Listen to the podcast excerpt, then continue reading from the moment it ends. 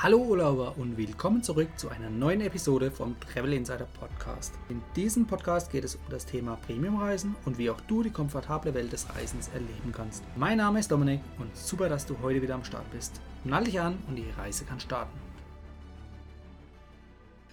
Bei mir heute zu Gast ist Valerie Wagner und Valerie hilft Hotels bei der Digitalisierung.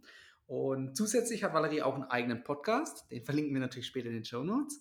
Und gemeinsam sprechen wir heute über die Digitalisierung in der Hotellerie und auch was dann auf den Gast oder auf den Hotelier zukommt mit den Herausforderungen. Und ich sage einfach mal willkommen im Podcast, Valerie. Und ja, wie geht's dir? Hallo Dominik, vielen Dank für die Einladung. Schön, dass ich da sein darf. Ja, den, Umständen, den Umständen entsprechend gut geht's mir. Sehr gut. Dann lass uns auch mal direkt starten. Ähm, ich habe dich eingeladen, ich habe es ja schon eingangs erwähnt, äh, aufgrund der Digitalisierungsthemen, die auch natürlich äh, in der Hotelbranche Einzug halten. Und du bist eine Expertin zu diesem Thema. Und dann ist, oder? Ja, doch. Ja, genau. Kann man so sagen, ja. Hast du mich gerade verunsichert. Alles gut. Das bringt mich, bringt mich, natürlich auch schon zur ersten Frage. Warum ist aus deiner Sicht ähm, die Digitalisierung jetzt in der Hotellerie erforderlich? Was, was ist da so der Nutzen davon? Ja, also digital kann man halt zum Beispiel jetzt, also das beste Beispiel ist die aktuelle Situation, die Corona-Krise. Ähm, Gäste können nicht ähm, live vor Ort sein, können mit dem Hotelbetreiber, wenn es jetzt ja ein kleineres Hotel ist oder auch ein größeres Hotel ist, mit dem Direktor nicht sprechen oder mit der ähm, netten ähm, Bedienung am Abend am Tisch nicht sprechen. Ähm, Digitalisierung ist dann erforderlich, weil man zum Beispiel digital mit Gästen in Kontakt bleiben kann. Also die einfachste Variante natürlich über Social Media oder über mhm. Newsletter. Also ähm, und wer halt, wer halt im Netz nicht sichtbar ist, also nicht digital ähm, erreichbar ist, der existiert nicht, der ist unsichtbar. Das stimmt, ja, genau. Okay, das heißt, vertrieblich ist die Digitalisierung ein Teilaspekt. Äh, Gibt es auch noch Aspekte, die dann im Hotel selbst so hinter den Kulissen stattfinden, wo der Gast vielleicht gar nicht so Kontakt dazu hat mit der Digitalisierung? Ja, also natürlich, wenn es dann um, äh, um Buchungen geht, die vollautomatisiert Mhm. ins System reinlaufen, wenn wenn zum Beispiel ein Gast über die hoteleigene Webseite gebucht hat. Das ist ja auch schon, ne? Früher hat man mit einem Reservierungsbuch gearbeitet und hat das da Mhm. eingetragen und, äh, man es meistens per Fax oder telefonisch, äh, die Reservierung getätigt und heute geht es halt komplett online und digital. Okay, online und digital, wenn jeder optimiert unterwegs ist. Genau. Ist das der Fall? Nee, das ist nicht der Fall, bei weitem nicht. Also, hm. ähm, klar, natürlich, die Kettenhotels, die kriegen das, ähm, einigermaßen hin. Mhm. Ähm, aber die kleinen oder oder die kleinen und mittelständischen Betriebe, die sind da noch nicht komplett, ähm, dabei. Was ist da aus deiner Sicht der Grund? Ähm, einerseits denke ich, dass es ähm, dass es die Zeit also, dass es ein zeitlicher Aspekt ist. Auf der anderen Seite kennen sie sich nicht damit aus, weil das Kern die Kernaufgabe von einem Hotelier ist natürlich Gastgeber sein und den Mhm. Betrieb mit Einkauf und F&B und Küche und Zimmer und Zimmerreinigung, ähm, am Laufen zu halten und Personal ähm, betriebliche Dinge, ähm, zu organisieren. Und, ähm, ja, also, äh, Einfach, dass es dass es nicht, äh, ja, steht quasi, äh, sozusagen in Anführungsstrichen nicht in der Stellenbeschreibung. Ja, klar. Und daraus entnehme ich jetzt, dass wahrscheinlich dann die Hotelketten eigenes Personal eben für diese Position haben, um genau das nachzuverfolgen und voranzutreiben. Ja, meistens sind die ja geclustert in so Headquarters und die Mhm. Headquarters, die übernehmen das dann, ne? Die haben eine Genau, zentrale ja. Reservierung, die haben ein zentrales Marketing, die haben eine Ja. zentrale Stelle oder Abteilung für Digitalisierung. Ähm, und, äh, das fehlt natürlich bei den, ähm, inhabergeführten Hotels. Mhm. Und wie kriegen diese inhabergeführten Hotels da den Spagat am besten hin derzeit? Oder aus kannst du irgendwie aus Praxisbeispielen berichten, auch von Erfolgserlebnissen von diesen, äh, inhabergeführten Hotels? Ja, also zum Beispiel, das fängt an mit der mit der digitalen Kommunikation, sage ich jetzt mal über Social Media, ne? Die die Hoteliers, die schaffen es meistens noch einen Facebook-Account anzulegen, aber es kommt kein Content drauf oder, Mhm. ähm, auf auf auf Instagram, ähm, sind sie aktiv. Und man hat jetzt auch in der Corona-Zeit gesehen, dass es durchaus möglich ist. Also, so viele Hoteliers, die da, ähm in meiner Timeline, äh, zu mir gesprochen haben im Video oder mit Posts und Fotos und Bildern, ähm, äh, gab's vorher nicht. Ich hoffe, das hält auch nach der Krise Mhm. an und das ist schon mal der erste Schritt, ja? Und, ähm, dann halt natürlich auch die Webseite entsprechend auf Vordermann zu bringen und, ähm, da halt auch Direktbuchungsmöglichkeiten zu bieten. Das ist ja ganz wichtig, wenn man jetzt bedenkt, wie, ähm, die OTAs, also die Online Travel Agencies, Booking und HRS und Co. jetzt Mhm. in der Krise mit den Hoteliers umgegangen sind. Das sind jetzt so die die Hausaufgaben, die gemacht werden müssen, ja? Also, ähm, Ja. und das machen auch einige schon recht gut und ich habe auch Kontakt zu vielen Hoteliers, die das auch jetzt umsetzen wollen und angehen wollen, ähm, und das dann auch tun und da auch schon kleine Erfolge erzielen. Also, ne, da müssen wir jetzt wieder de definieren, was ist Erfolg? Ist Erfolg, wenn ich jetzt, äh, äh, 'n 'n virales 'n viralen Post habe oder ist Erfolg, wenn ich einfach schon äh, schon mal, äh, 'ne Instagram-Account und 'ne Facebook-Seite Mhm. Ja. einführe und da regelmäßig poste und dann auch schon Feedback von Gästen bekomme, ja? Und das das passiert. Also, das findet statt, auf jeden Fall. Okay. Äh, ich will noch mal einhaken bei dem Thema, wo du grad gesagt hast, der Umgang der Online-Reisebüros mit den Hoteliers. Was ist dir da aufgefallen in den vergangenen Wochen und Monaten?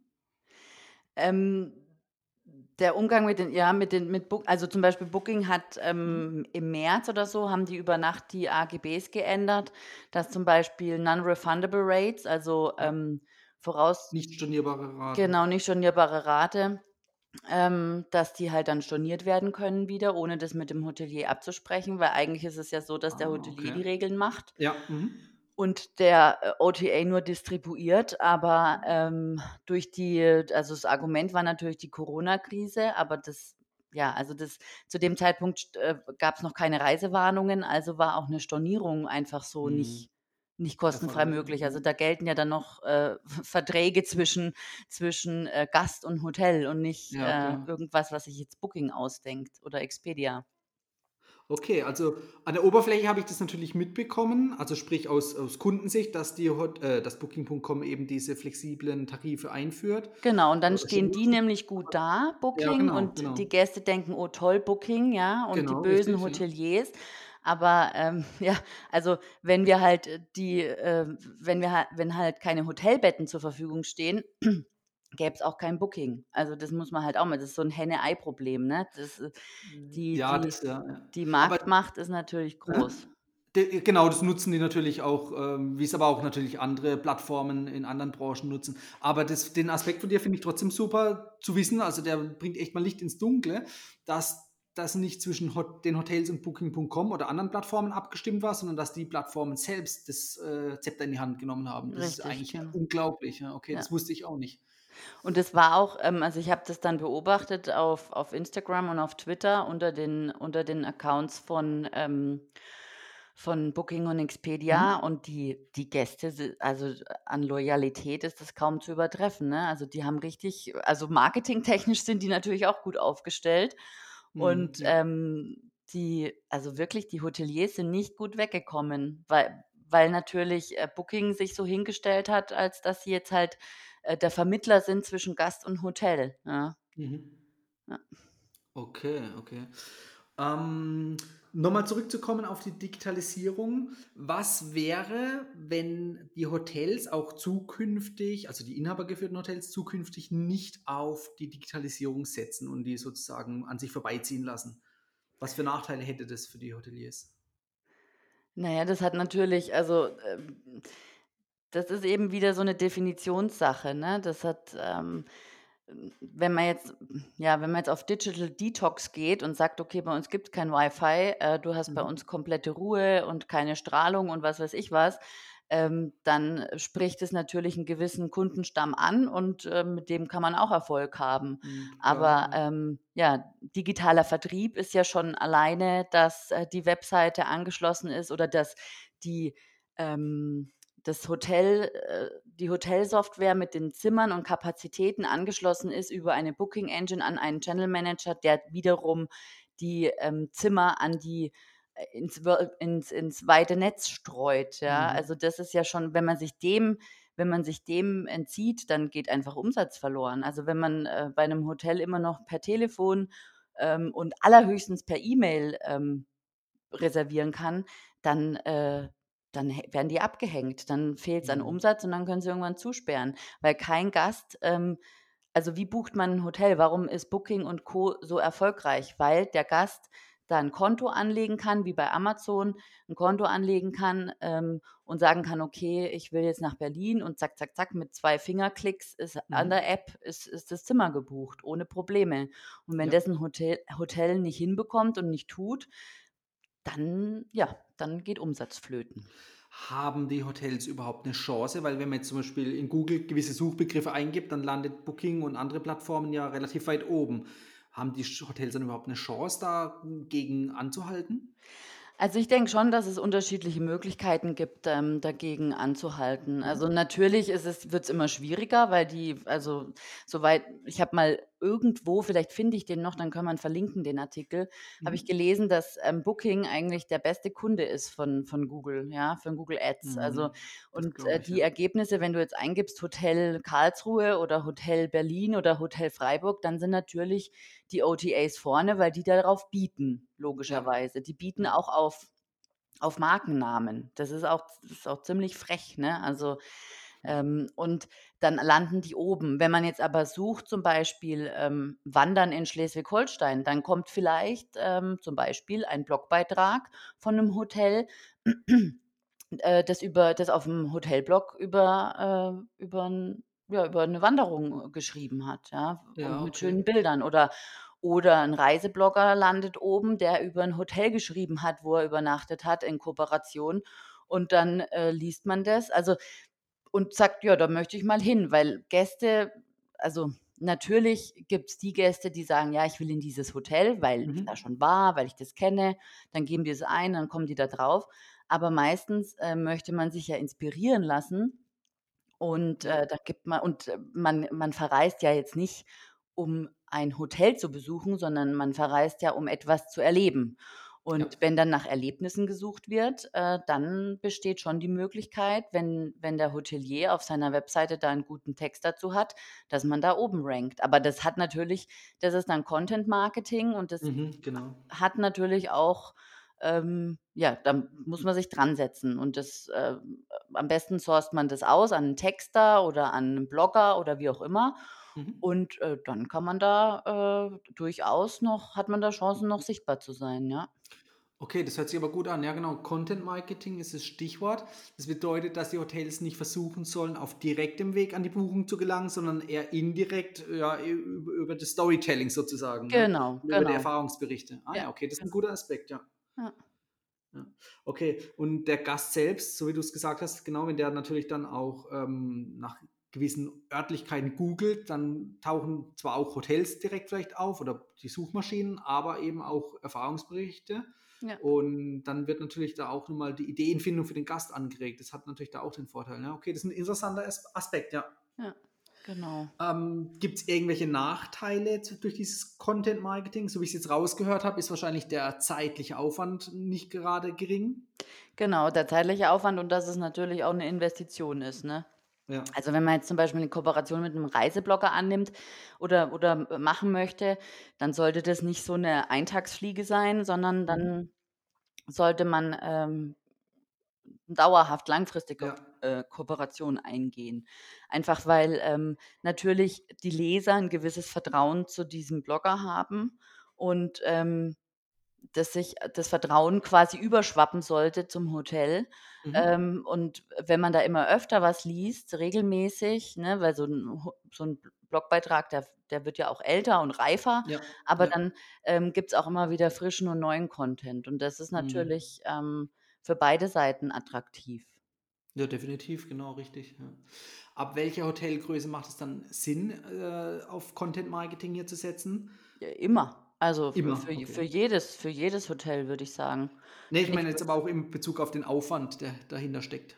Ja gut, also es gibt natürlich auch Hoteliers, die sind da im Texten auch gut und können auch Mhm. selber, äh, Blogbeiträge schreiben.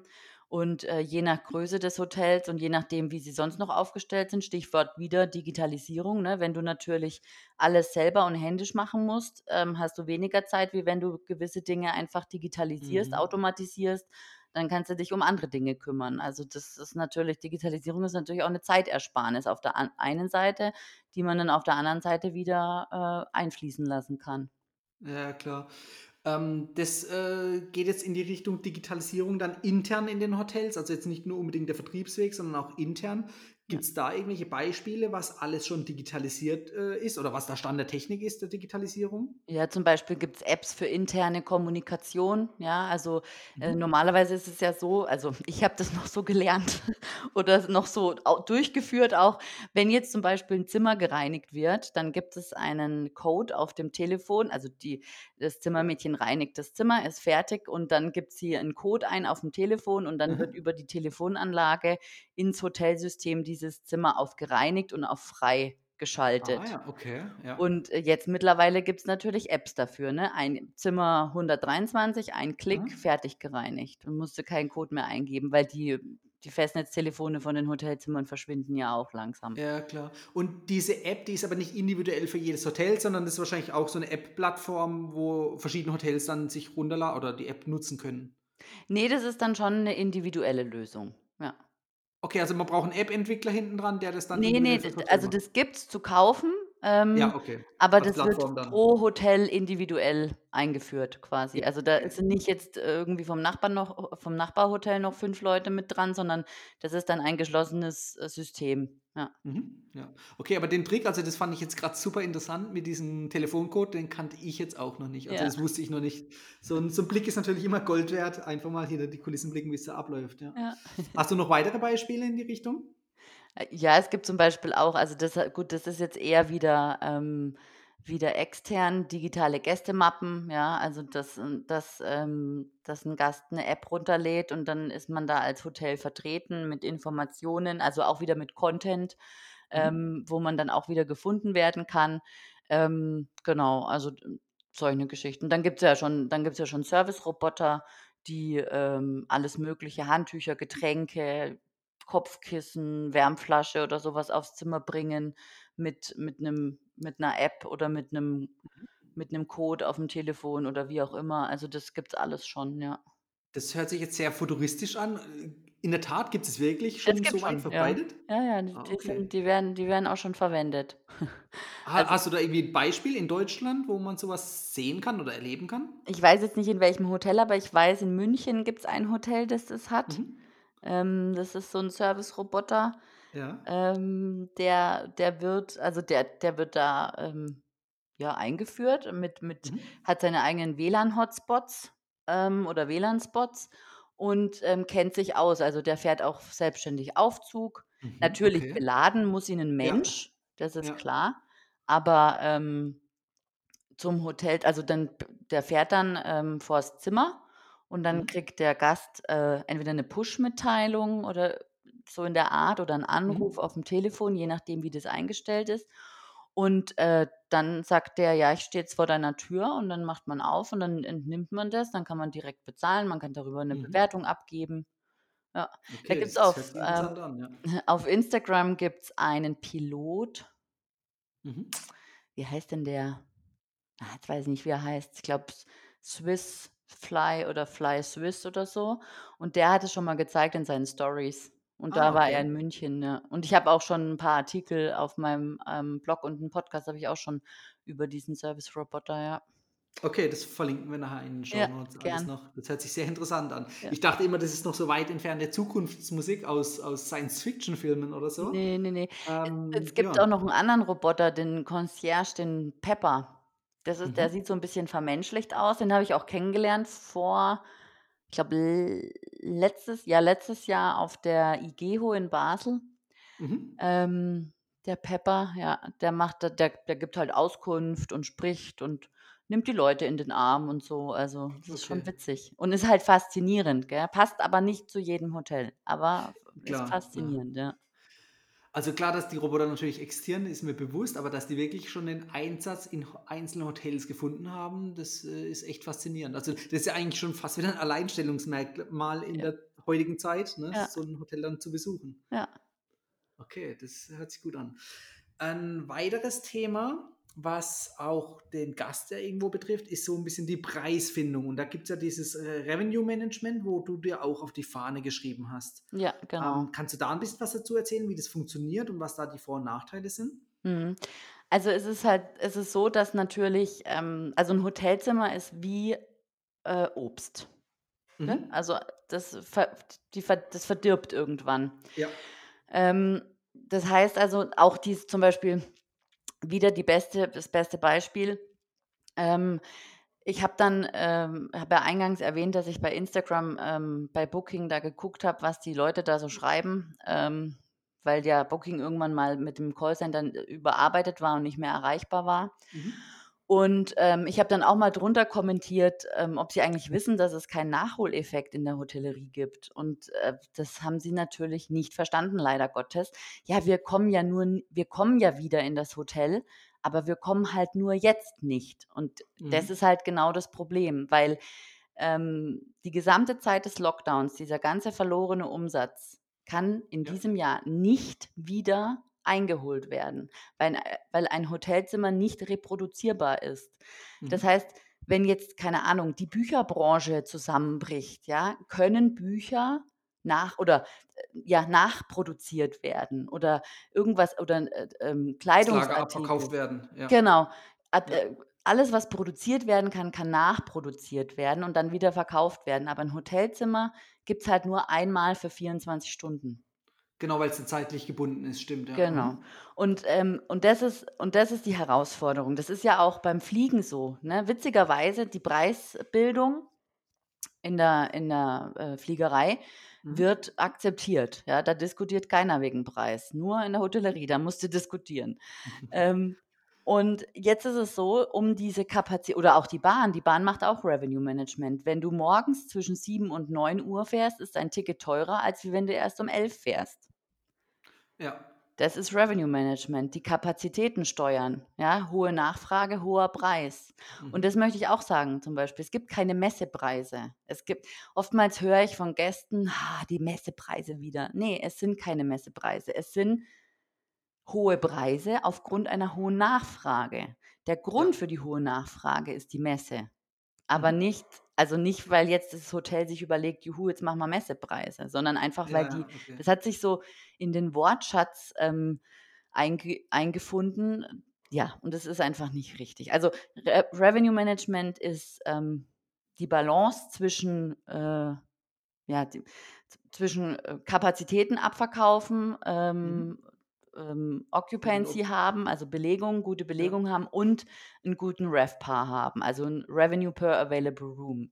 Der sollte also möglichst den hoch Preis sein. dann halt einen hohen Preis zu erzielen. Ja. Genau, den höchsten, den Ja. bestmöglichsten Preis zu erzielen. Ja. Was dann der Gast bereit ist zu bezahlen in diesem Richtig, Augenblick. weil Ja. das spielt Mhm. auch noch eine Rolle, wie, wie, ist, wie hoch ist die Preis- und Kaufbereitschaft des Gastes. Mhm. Ne? Also einer, der ein Luxushotel bucht, hat von vornherein schon mal eine höhere Preisbereitschaft oder Kaufkraft als jemand, der, ähm, ohne das jetzt abzuwerten, ähm, in, in Gasthof äh, Lieschen Müller geht zum Ja. Beispiel. Ne? Oder, oder in einem B&B oder, äh, keine Ahnung, Ibis Mhm. Budget oder sowas. Ja. Wie kann man diese Und Kaufbereitschaft oder dieses Kaufverhalten noch ermitteln? ja gut, das sind, das sind äh, Marktbefragungen, das sind manchmal auch einfach nur Tests. Ja? Ja, Also okay. rumspielen mit den Preisen. Das muss man, das muss man halt hin und wieder tun. Ähm, Okay, schauen auch, wie, wie sich manuell dann gemacht. Bitte? Das wird dann aber nicht dann manuell vom Hotelier gemacht, sondern da ist wahrscheinlich irgendeine Software hinten dran. Also ich habe das noch mit Excel-Liste gemacht Okay. und mit der Hand am Arm in die Extranets der Bookings und Expedias eingetragen. Ja, okay. Mittlerweile ist es zum Glück so und da bin ich sehr dankbar und Mhm. deswegen ist es auch richtig gut. Ähm, das ist Digitalisierung richtig gut. Mittlerweile ist es so, dass es dafür Tools gibt, die dem Mhm. Hotelier Preisänderungen vorschlagen ähm, aufgrund von Berechnungen und Algorithmen und Mhm. künstlicher Intelligenz und was da noch so alles reinspielt. Gibt es auch schon einen Podcast bei mir. Habe ich auch schon mal Okay. mit jemand drüber Äh, gesprochen. aha, sehr, sehr interessant. Das bedeutet, dass ähm, aber auch zum Testen, wenn ich es richtig verstanden habe, zumindest damals oder vielleicht auch noch heute, ähm, verschiedene Testpreise verschiedenen Kunden angezeigt werden und am Ende das Hotelzimmer nicht dann zu einem Einheitspreis verkauft wird, sondern auch testweise zu unterschiedlichen Preisen. Ja, also ja, so das, das ist durchaus möglich, aber das eher kommt es vor, dass man den Markt einfach beobachtet und dann Mhm. ähm, aufgrund von Berechnungen ähm, da dann den Preis festlegt. Ja, okay. Und macht sowas dann auch eher nur für größere Hotels oder Hotelketten Sinn oder macht das auch für kleine Hotels schon Sinn? Das das hört macht sich alles sehr technisch an. Ja, das ist also natürlich sollte man Revenue Management erstmal mit Excel lernen und erstmal die Mhm. Grundlagen lernen, das auf jeden Okay. Fall. Ähm, aber grundsätzlich macht ähm, Revenue Management für alles, also für, für jede Art von Hotel, Pension, Gasthof, Apartment, Hotels Sinn. Auf jeden Mhm. Fall. Weil durch, durch kleine Anpassungen kannst du schon mehr Umsatz und am Ende mehr Mhm. Gewinn erwirtschaften. Ja, klar, klar. Das ist natürlich dann im Sinne von den Hoteliers. Gibt es aus deiner Sicht irgendwelche Tricks und Kniffe, wie der Hotelgast den möglichst günstigen Preis ähm, bekommen kann? Auf jeden Fall immer direkt buchen. Okay. Und ähm, ja, mit, mit, mit, dem, mit, dem, äh, mit dem Hotel sprechen. Ich habe euer Zimmer bei äh, Booking zu dem und dem Preis gesehen. Wenn es die gleich und bei euch kostet so viel, kann ich es nicht zum Mhm. gleichen Preis haben und ihr spart euch die Kommission. Geht Okay. natürlich nur, wenn die Buchungsbedingungen, weil das gehört auch zum Revenue Management, wenn die Ja. Buchungsbedingungen dieselben sind. Oftmals Mhm. habe ich es erlebt, dass Gäste anrufen, ja, bei Booking ist euer Zimmer aber 50 Euro günstiger Mhm. und auf eurer Seite nicht. Und dann habe ich gesagt, naja, bei, bei Booking gibt's auch, musst du auch eine Vorkasse, du kannst nicht mehr stornieren und bei uns kannst du es halt noch stornieren und musst nicht vorausbezahlen. Mhm. Also Ja, diese. Unterschiede muss man halt einfach sehen. Und das, und Ja. da muss ich jetzt meine Lanze für die Branche brechen, weil viele Gäste sind halt dann auch so dreist und hacken da drauf rum. Und meistens Mhm. die Person, die an, am anderen Ende vom Telefon ist, hat eher ähm, aktuell dann ist kein Revenue Manager oder nicht die Person, die die Preise einstellt und weiß dann gar nicht, äh, wie ist denn jetzt äh, die Situation tatsächlich und äh, kann dann gar nicht verkaufen. Und dann hast du einen, Mhm. einen Gast, der eingeschnappt ist und einen geschockten äh, Kollegen an der Rezeption. Ja, klar, klar. Ähm, dieses Revenue Management, ähm, wie, also du hast gesagt, klar, man kann das natürlich ähm, optimieren als Gast, wenn man direkt bei dem Hotel bucht. Welchen monetären Vorteil hat das Hotel, wenn das an den Stornierungsbedingungen rumspielt? Also sprich, die besser oder schlechter macht aus Sicht vom Hotel bzw. aus Sicht vom Gast. Was ist da der monetäre Vorteil für das Hotel in, Einzelfällen? Naja gut, also dadurch, dass ja die Kapazitäten nicht nachproduzierbar und nicht Ja, lagerfähig sind, ja, braucht man ja trotz allem als Hotel als Hotel Planungssicherheit. Und wenn ich ah, jetzt okay. Mhm. wenn ich jetzt natürlich, äh, keine Ahnung also zum Beispiel, was ich auch gar nicht mag, ist dieses Last Minute. Last Minute gibt's bei mir nicht zum Beispiel. Last Mhm. warum soll ich einen Gast belohnen, der in letzter Minute mein Zimmer bucht? Warum soll ich das machen? Das macht wahrscheinlich nur dann Sinn, wenn das Hotel leer ist zu dem Zeitpunkt. Ja, und selbst dann macht's keinen Sinn, weil dann kann ich auch 'n günstigen Normalpreis dann muss ich nicht Last Minute. Das ist auch so 'n Buzzword, das Mhm. sich bei uns Okay. so eingehämmert hat. Ähm, jetzt muss ich noch mal nach deiner Frage fragen. Was wolltest du grad wissen? Ähm, Im Prinzip, wenn ich es richtig verstanden habe, sowieso, also so wie ich es auch kenne, wenn man per Vorkasse zahlt, hat das Hotel, so wie du es eigentlich auch schon erklärt hast gerade, Pla ähm, hat Planungssicherheit genau, ja. und die Kapazität ist einfach grundsätzlich schon mal ausgelastet und Genau. dafür, ja, eben wird halt die Grundauslastung sichergestellt und das wird dem Gast dann irgendwo auch ein bisschen vergütet, dass der Vorauszahlungspreis etwas günstiger ist. Richtig, genau. Er zahlt Ja. voraus und er kann nicht mehr Mhm. stornieren, dann bekommt er's 'n bisschen günstiger, aber er kann halt dann auch nicht mehr stornieren. Okay. Und das zweite Wichtige, was du gesagt hast, Last-Minute-Preise, die gibt es eigentlich nicht. Das ist wahrscheinlich dann genauso wie so ein Sale, irgendein roter Aufkleber im Genau. Kaufhaus. Ja. Ähm, okay, das ist auch interessant zu wissen, weil ich glaube, viele spekulieren noch drauf, Ja. ähm, eben kurzfristig doch noch einen besseren Preis zu bekommen. Ja, genau. Viele spekulieren drauf und die und die Hoteliers spielen mit. Das ist ja das Schlimme. Also gibt es tatsächlich doch noch. Es natürlich gibt's das, aber für Ja. mich gibt's das nicht. Also, dort, wo Okay. ich Revenue Management gemacht habe, gab's kein Last Minute. Okay, verstehe, ja. Weil man kennt ja immer noch diese Plattformen wie auch jetzt beispielsweise Secret Escapes oder Mhm. irgendwie, ne, die dann auch diese Kontingente aufkaufen und dann Mhm. günstig verscherbeln, nenne ich es jetzt einfach mal. Ja. Man muss halt auch immer das ist halt auch immer dieses Geiz ist geil, diese Mentalität, Mhm. die geht mir wirklich auf die Nerven, weil man muss auch immer mal sehen, an diesen Zimmern da und an diesen Aufenthalten und Urlauben in Hotels, da hängen Jobs. Wenn klar, wenn du in 'nen Luxushotel gehst, wo du 70% Rabatt über Secret Escapes bekommst. Mhm. Das ist eine bodenlose Frechheit, weil, die wo wird's abgeknipst? An den Personalkosten. Mhm.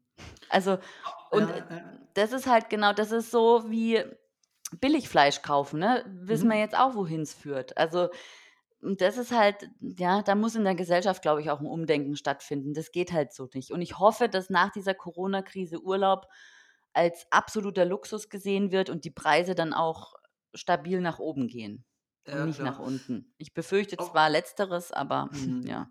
Also, ich gebe dir recht, Qualität sollte sich hoffentlich durchsetzen. Ähm, wo bei wem siehst du jetzt da konkret die Schuld? Bei den Plattformen, die das günstig verkaufen oder bei den Hotels, die sich auf diese Deals einlassen oder auf den Kunden, der das bucht oder alle 3?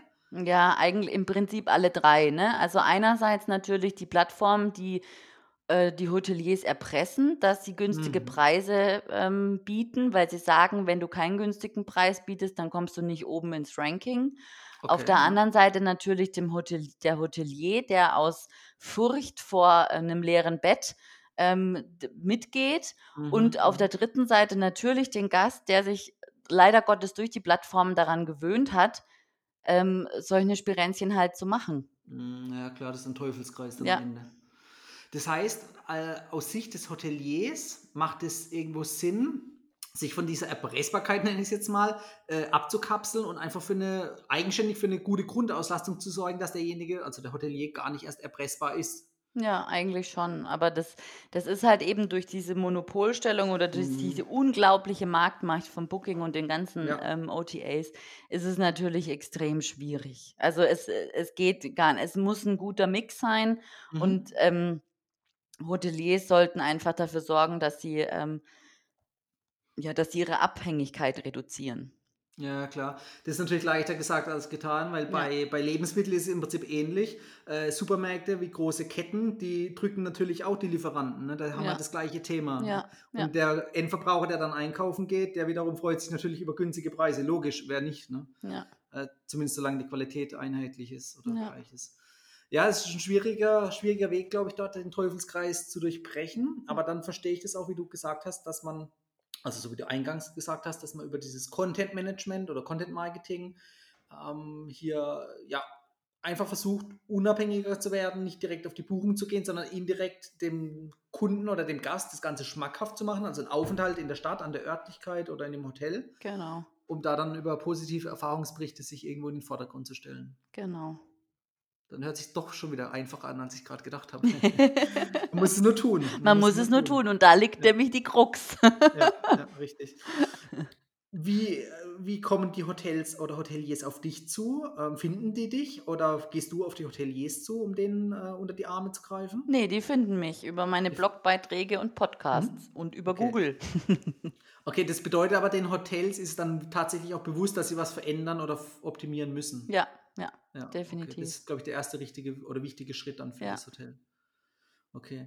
Ja, das ist 'n sehr spannendes Thema, wie ich finde. Und ich finde es auf jeden Fall auch gut, dass du uns heute mal wirklich so 'n äh, ja, 'n Blick hinter die Kulissen gegeben hast, wie einfach das ganze Spiel, vertrieblicher gesehen, auch abläuft. Hast du noch 'n Tipp äh, 'n Tipp für, ähm, Kunden, für Gäste, wie sie ein Hotel unterstützen können, das aber noch selbst nicht digital unterwegs ist?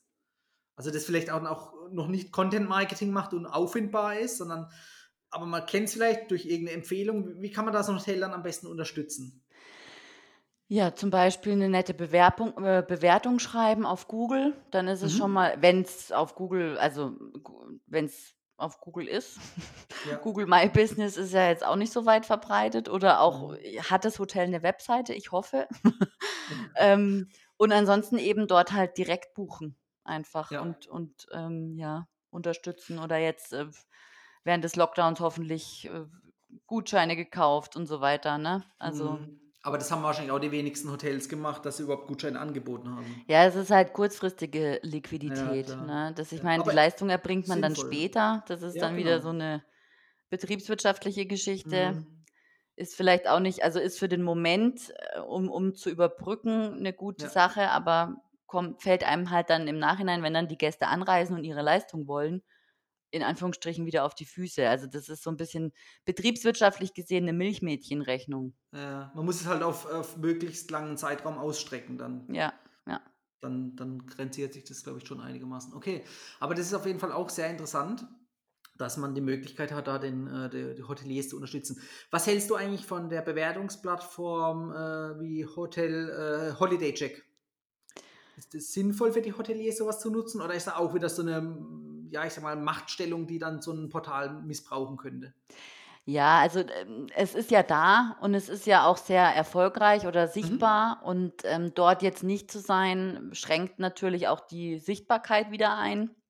Ja, Wichtig ist grundsätzlich, dass man halt auch auf Bewertungen reagiert. Also ja, richtig. das ist ja auch auf Social Media so. Also wenn einer was kommentiert oder liked, dann ähm, wäre es halt auch nett, wenn sich ein Hotel bedankt oder, oder halt auch Mhm. antwortet. Ne? Und genauso ist es mit Bewertungen, weil ähm, viele Gäste schauen sich Bewertungen vorher an. Und wenn halt da irgendwie eine Gladiatur von positivem Feedback ist oder eine Gladiatur von äh, negativem Feedback und der Hotelier antwortet nicht drauf, ja, dann weiß man Mhm. ungefähr, wie wichtig dem das ist, ne? Und Ja, ja, klar. Ja.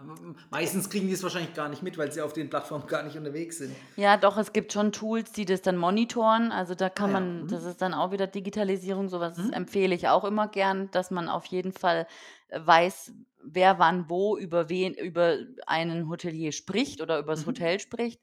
Ähm, das ist immer gut zu wissen und, äh, da kann man dann entsprechend drauf reagieren. Also, das ist dann und wenn 'n Hotel dort a gelistet ist, dann, äh, kannst du davon ausgehen, dass man auch dass er dann auch 'ne E-Mail kriegt, wenn irgendwie 'ne Bewertung abgegeben Mhm. wurde oder Ja. so. Dann würde das aber im Umkehrschluss bedeuten, dass es Sinn macht, für den Hotelier die Gäste, die zumindest zufrieden waren, anzusprechen und auch, ich sag mal, zu bitten oder nicht betteln, aber freundlich zu, nachzufragen, ob's, äh, ob eine Bewertung dann äh, ausgefüllt wird auf solchen Portalen. Ja, genau, genau. Das das ist immer 'ne gute Sache. In Ja. Verbindung mit 'nem kleinen Geschenk, keine Ahnung, Mhm. vielleicht 'n 'n Rabattcode für die nä das hören sie jetzt auch nicht gern, aber so funktioniert der Mensch, ne? Ja, klar, ja. Äh, geben und nehmen. Also, von dem her, ähm, für den nächsten Aufenthalt und dann eben die Bitte zu bewerten, ja. Ja, das Das ist dann eine Win-Win-Situation irgendwo. Genau, das ist auf Ja. jeden Fall sinnvoll, ja. Okay, das ist schon mal ganz wichtig. Das geben wir dann auch allen Zuhörern heute mit. Ja, Bewertet eure Hotels, wo ihr gerne wart zumindest, äh, genau, dass die dann irgendwo auch davon profitieren können, ja. genau. Ich fasse jetzt auch noch mal kurz zusammen. Wir haben über das Thema Digitalisierung gesprochen und dass Digitalisierung ja eigentlich schon einen 'nen wichtigen Faktor in der heutigen Zeit einnimmt, gerade jetzt auch Corona-bedingt, dass man da eigentlich gar nicht mehr als Hotelier außen rumkommt, ähm, das umgehen kann, Ja, sondern eigentlich wirklich drauf angewiesen ist, ja. Ähm, wenn dich, lieber Zuhörer, das Thema näher interessiert, ich verlinke auf jeden Fall den Podcast von der äh, Valerie in den Show Notes und dann kannst du dir das auf jeden Fall mal anhören. Und dir, liebe Valerie, sage ich erstmal vielen Dank, dass du bei mir zu Gast warst im Podcast. Danke dir, dass ich zu Gast sein durfte. Ja, gerne. Und ähm, jetzt weiß ich ja, an wen ich mich wenden kann, wenn ich mal wieder einen Blick hinter die Kulissen brauche Genau. und werde es nicht ausschließen, dass wir uns nochmal irgendwie zusammensetzen. Ja, das wäre schön, super. Ja, dann danke ich dir, dass du da warst heute in der Podcast-Folge Ja. und wünsche dir noch eine schöne und gute und gesundheitlich vor allem gute Zeit. Danke gleichfalls. Vielen Dank. Alles klar, ciao. Tschüss. Das war die heutige Folge beim Travel Insider Podcast. Vielen Dank, dass du heute wieder zugehört hast. Gib mir doch mal Rückmeldung, wie du die heutige Folge fandest. Hat dir diese Folge gefallen, dann abonniere den Podcast und erfahre mehr zum Thema bezahlbare Premiumreisen. Und hinterlasse mir eine 5-Sterne-Bewertung bei iTunes. Ich wünsche dir eine schöne Zeit auf deiner nächsten Reise. Und immer daran denken, auf dem Blog www.travel-insider.de vorbeizuschauen, damit du auch die neuesten Reisedeals erfährst. Bis zum nächsten Mal, wenn es wieder heißt Boarding Completed. Ciao, dein Dominik.